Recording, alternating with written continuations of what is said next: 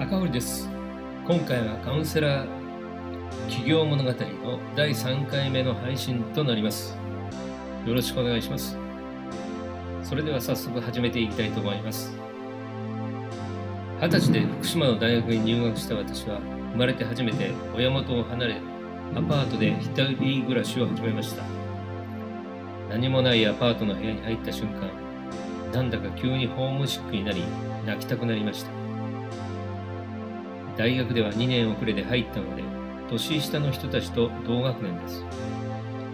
最初はすごく嫌だったけど友達もだんだんできてきて大学生活にも馴染んできました。しかし夏休みに帰省した時に大学を辞めると親に話したら普段教育にはあまり口を出さない父親からひどく叱られました。お前は何を考えているんだ？く入ったんだから最後まで全うしろと激怒されました。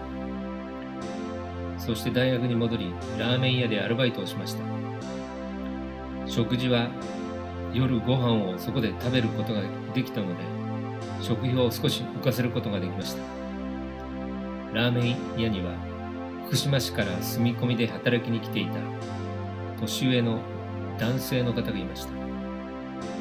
将来は自分で店を構えるために頑張っているんだと言っていました。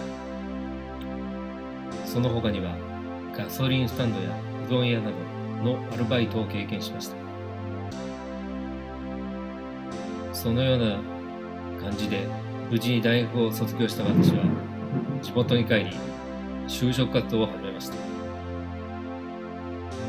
デザイン会社広告代理店リクルート会社などに面接を受けに行きましたが残念ながら採用されませんでした。ある時ハローワークで声をかけられそのまま受験の教材を営業する仕事に就くことになりました。最初は乗り気はありませんでしたが早く就職しないといけないという焦りからそこで働くことになりました。そこでの営業の仕事は午後の3時からの出社となります。夕方から各家庭を回り営業していくスタイルでした。これが意外と契約してもらうことができ給料もそこそこもらうことができました。特に自分はクロージングでお客様が契約書にサインして反抗してくる瞬間に気持ちよさを覚えました。あの快感は経験してないとわからないものです。言葉ではうまく言えませんがなんかゾクゾクするような感じです。ですがそこの会社の経営者の方針とすれ違いがあり退社しました。その後は約3年間腰会社でリフトに乗ったり大型トラックの助手席に乗り段ボールを回収に会社を回ったりしていました。そこでは親分肌の店長いろいろ親切にしてくれ勉強させてもらいました。25歳になったなった私。いつまでもそこでアルバイト生活で生活が安定しないので郵政事務官の公務員試験を受験することに決めました。公務員試験に働きながら受けて無事に受かりあとは郵便局で欠員が出るのを待機していました。年が明け3月郵便局から面接をやりたいので来てくださいと電話があり面接が通過したして郵便局の外務局員として働き始めます。そこではイメージしていたのとは裏腹にすごく厳しい現実がありました。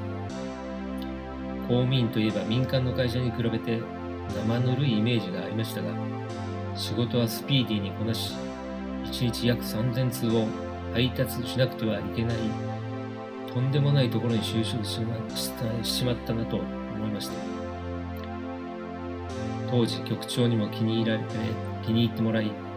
将来を期待され半分嬉しいようなプレッシャーも感じていました。やってみて自分には向かない仕事だと思いました。非番の日にはやることもなく虚しさを感じ寝ていることが多かったです。ただ楽しみだったのはボーナスがもらえる時でした。それ以外は憂鬱な日々を過ごしていました。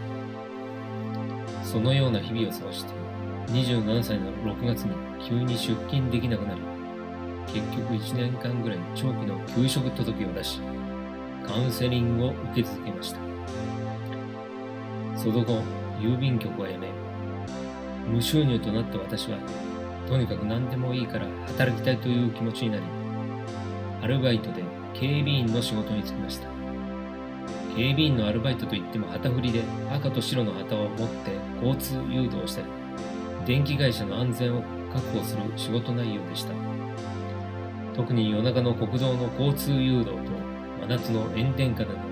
一日中立ちっぱなしの仕事はきつかったのを今でもはっきりと覚えています。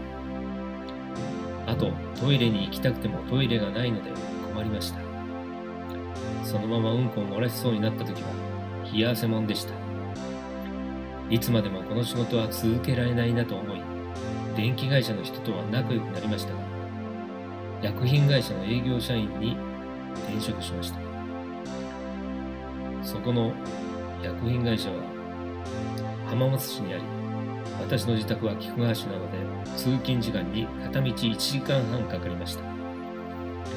ですので毎朝5時には起床して6時には家を出ていました。しかし営業の仕事は人と話すことが多くいろいろ勉強になりました。ところが有料な顧客名簿はベテランや長くいる先輩が握りしめていたのでそこの会社は新しく入ってもどんどん人が辞めていきました。私も一生懸命商品を自力で売っていきましたが半年くらいでついに限界が来て実力だけでは対抗できなくなりました。そうかそれでここの会社は社員の定着率が悪いのかというのが理解できました。そしてこの仕事で学んだのがその後カウンセリング業で生かされることになる傾聴のスキルです。人生というのは点が線でつながっていくものなんだなということが今の自分なら理解することができます。やはり年齢と経験を積み積み重ねることは財産なんだなと思います。だから年を取ることは悪いことではないなと思ったりもしています。その薬品会社の営業社員を退職した私はその年の6月から食品会社で計量室でアルバイトを始めることになります。今回はここまでです。今日も最後までお読みくださりお聞きくださりありがとうございましたまた次回もお楽しみによろしかったらチャンネル登録もよろしくお願いいたします。